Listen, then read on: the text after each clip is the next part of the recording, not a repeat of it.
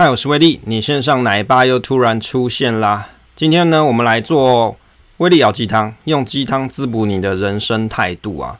今天我们题目呢是提到说，诶，股票有涨一点，卖了之后呢，哦，因为有朋友跟威利到威利讨论到了这一点呢、啊。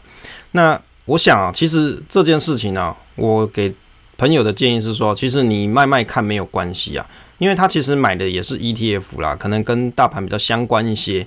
那我觉得就卖卖看没有关系啊。但是有提到说啊，朋友有提到说，那卖了之后好像赚的也不太多啊。那卖了之后好像有点这种空虚啊，或者是卖了也不知道干嘛的那种感受。其实我的想法是啊，你在持有股票的时候，它其实是一种累积投资体验的事情。所以我会觉得，你真的想卖，你想卖卖看，就 go ahead 就去卖卖看。因为的确，它可能会浪费掉手续费，的确，它可能会浪费掉你的投资时间。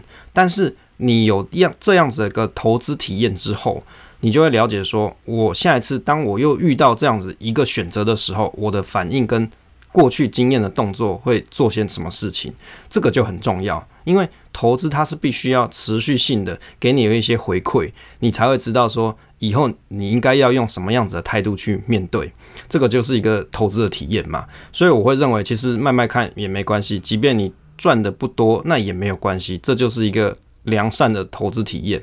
那长远呢，还是要去看一下自己的投资目标嘛。也就是说，当你在卖掉这笔投资之后，你一定得要想一下，那我这一笔钱到底要用在什么地方？在地区继续定存下去吗？那肯定也不是一个很好答案嘛，因为大家知道这个闲钱，如果你放在银行里面，通膨会吃掉你的实质购买力，所以再怎么样，你还是得要放在股票市场或是其他的投资商品里面，才有机会可以获得一个未来比较更好的报酬嘛。这是一个显而易见的事情。所以当卖掉之后，那接下来才是一个正式的功课开始，就要必须思考说，那我这笔钱应该应用在什么地方？是不是我卖掉这档标的，我还是可以再把它买回来呢？当然，也会有朋友讲说，这不是浪费手续费吗？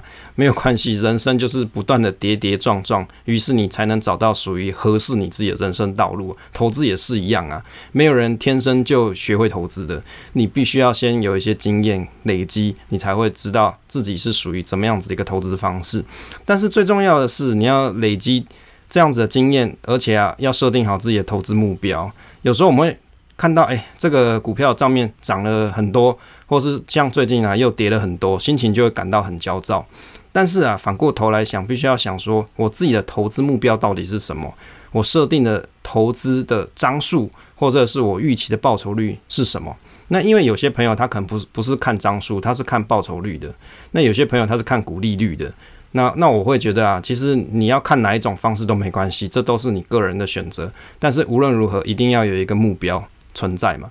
你投资了这么久，你必须要看到自己的成绩，那这样子的成绩才能够激励你不断的走下去。那有的人是看股息嘛，那有些人是看总报酬率，这些方式都很好，都没有错。只是啊，这样子的方法必须要让你可以长期抱得住，这才是一个重点。所以股票想要卖，你就卖卖看没有关系啊，但是。